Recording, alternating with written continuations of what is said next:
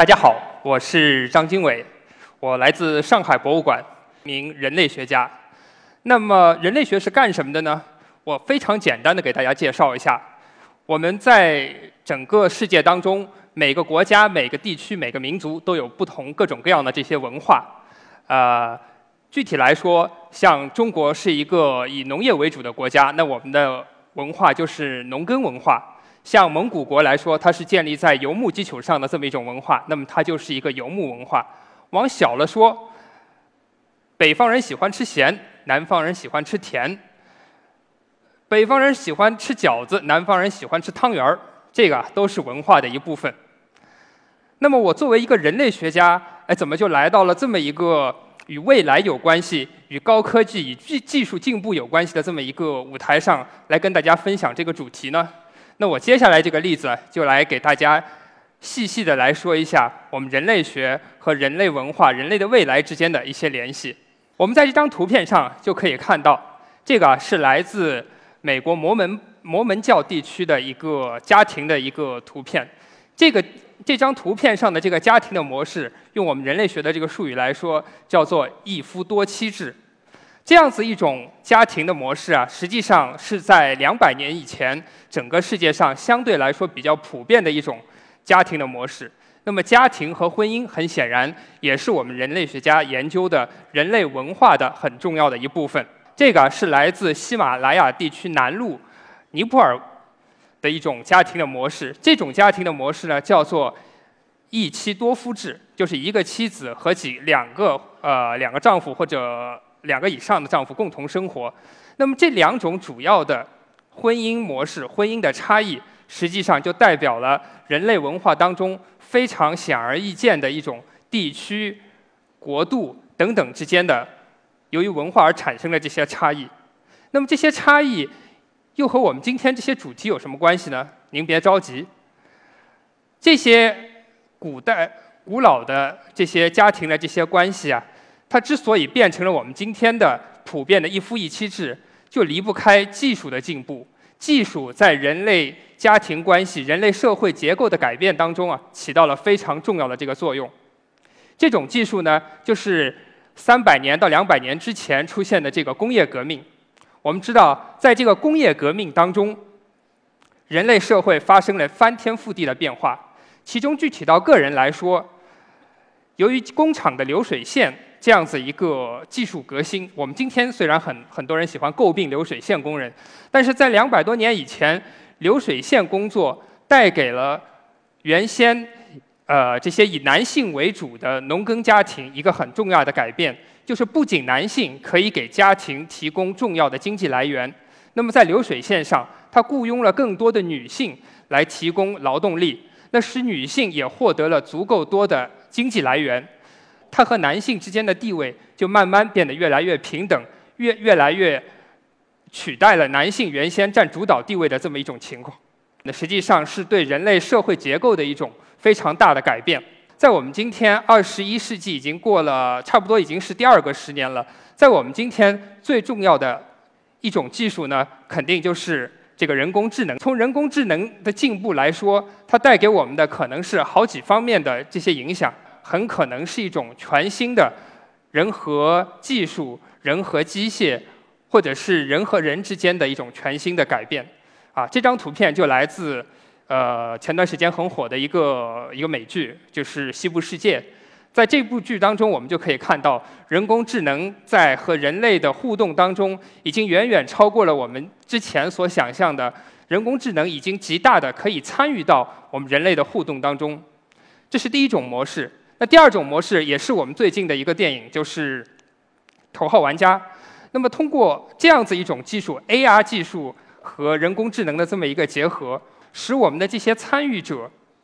通过改变自己的行为和机器和人工智能产生了互动，那么最终也导致了人和人之间关系的改变。从今年年初的时候啊，就有一个新闻非常有意思。那个新闻里啊，说的就是有一位程序员，由于家里面逢年过节要求他赶快带一个媳妇儿回家，所以呢，他就抵住抵不住这些压力，然后自己给自己制造了一个人工智能的伴侣，然后女把这个女朋友就给领回了家里头，听起来有点像专门写出来黑程序员的。但是呢，从中我们也可以看到，人工智能在未来与我们人和呃与我们整个人类之间的联系将会变得越来越紧密。我们以前是研究人和人之间的关系、族群和族群关系的这些人类学家，研究古代文明、人类起源。那么在未来，我们就极有可能加入一个崭新的这么一个领域，那就是人和人工智能之间的联系。那么这些联系反过来又对人类本身的行为产生了很重大的影响，所以我就开玩笑说，我们未来说不定就有可能变成人工智能类学家。呃，听起来也有点拗口。在不久之前，曾经啊，有人做过对未来的这些职业上的改变、职业上的发展做过一些预言，就是举出了在未来有可能被人工智能取代的十大专业，然后还有十大不容易被人工智能取代的专业。那么很很荣幸，我们这个人类学专业，呃，被认为是不太可能被人工智能取代的。其实对这点我还是有点失望的。我觉得，在我们的这个学科内部和这个技术的一不停的这个交锋过程当中，实际上早就受到了人工智能的种种的渗透、种种的影响。举一个例子来说，这是我们所想象的考古工作的人类学研究的一个场景。那么在工地上。呃，人类学家就背着那个小锄头、小铲子，在那边挖土、翻地、筛选这些文物。在这些工作的时候，很可能这个人类学家是在那边思考古代文明怎么样复原、怎么样发展变化的一些场景。这个时候，人工智能是不是就已经无能为力，不呃对我们的帮助非常有限呢？其实并非这样。我们看到的这些考古场景很可能是这个样子的，在一片地层挖掘以后，这样子一个废墟当中，散落一地的这些陶片、瓷片，等待着我们的考古工作者去修复、去把它整理复原。他们最终的样子呢，在我们的这个库房、博物馆的或者是考古现场的这个库房当中啊，堆放着堆积如山。呃，根本不知道清理到何年何月的这些陶片、瓷片，然后呢，我们雇佣的是一些大姐，然后她在那边拿一个小牙刷，就在那边清洗、呃擦拭这些文物，然后看一看哪些东西可以把它拼接在一起。可能二十多年就过去，它所完成修复、拼接的这么一些过程，可能只有这个堆积如山的这些呃古代文物中的很小的一部分。所以呢，我们有一个有一个片子叫做《我在故宫修文物》，就可以看到这样子的那个情景。瓷器一起展出，一了然，就可以看出当年皇家瓷器挑选的标准。过去景德镇一看，为什么有个出山？就是大碎的废品堆起来。从这个片段里，我们也看到，要完成这些古代文物的这么一个修复啊，实际上是一个非常艰难的这么一个过程。但是我们现在有一些比较聪明的这个文物修复者，他们考虑到。利用呃这样子一个人工智能的技术来建一个模型，呃，有了这么一个模型以后，我们再把考古现场当中所发现的种种的这些碎片和模型进行对比，然后通过这个模型完成这个文物的复原以及进一步的这么一个修复。那么通过这样子一个方式，一个很好的消息就是，我们可以在极短的时间里。把那些博物馆里头放在库房里头堆积如如山的这些碎片，迅速的还原成我们可以看到的这些文物。那么由此可见，这样子一种人通过人工智能来帮我们进行拼图，来完善这些文物碎片、考古遗迹的这种方式，已经非常有前景的进入到了我们这个领领域当中。这只是人工智能在我们这个领域里头所。所从事帮助的非常小的一部分。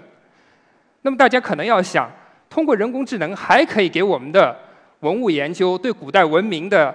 重建探索提供哪些帮助呢？那么第二个例子啊，说的就是我们有现在已经有了一种技术，叫做图像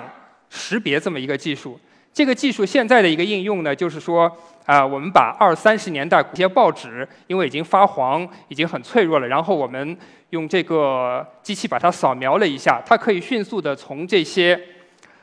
呃图片当中把那些已经很模糊的那些字迹迅速的识别出，然后输出成一篇呃基本上百分之九十以上都可以保持正确率的这么一个文档。那么这样子一个技术，现在当前是在运用在比较近的这些文献的这些修复还原过程当中。但是啊，有人就想到，把这样能不能把这样子一种技术运用到更加久远的、更加古代的、更加古老的这么些文明的探索过程当中？那么现在他们就开始做这样子一种尝试。图片当中我给大家看的这种文字啊，叫做西夏文。西夏文在一八二零年左右才从土层当中被我们发现出来，说啊，原来历史上还存在过这样子一种文字，在。十九世纪以前，这种文字已经完全变成了一种死文字，已经没有人知道这种文字如何破解、如何来解读。但是有一个很好的、很有意思的一个契机啊，就出现在一九零零年代之初。那个时候，在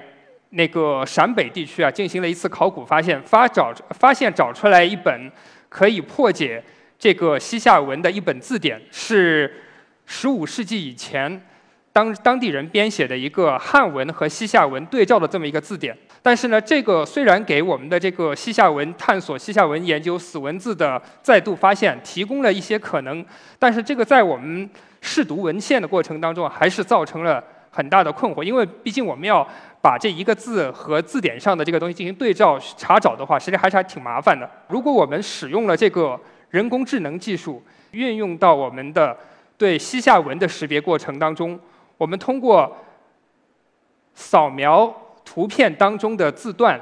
然后把它生成成一个可以提取出来的这么一个呃数码块，然后再把这个数码块和数据库当中的对照系统进行比较的话，就可以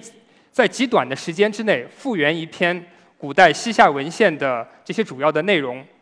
那么我们由此也可以看到。通过这样子一种人工智能，尤其是图片语言识别的这么一个技术，我们已经在极短的时间里头，对古代文明有一个很好的一个钥匙，来打开我们已经传统上认为已经缺失、已经失落的这些古代文明。那我们现在可以有很大的把握来说，我们利用这样子一种技术，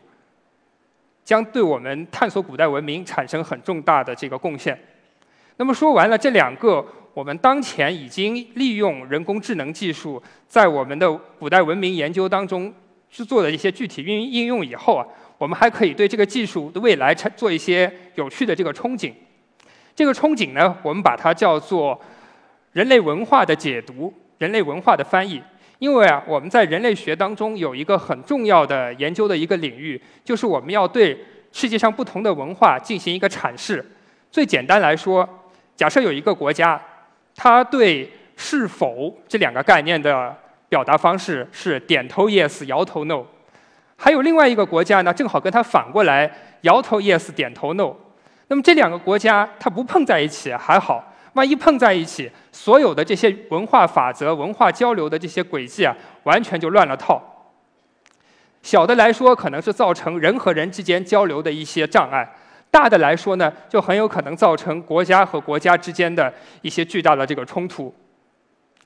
这个不仅仅是一种危言耸听啊，在中国古代的这个历史上，确实就发生了这样子一件事情。有这么一个例子啊，就说的是，在十八世纪的时候，当时中国的这个乾隆皇帝，他准备考虑一个问题，就是是否要开放中国的这个沿海的口岸。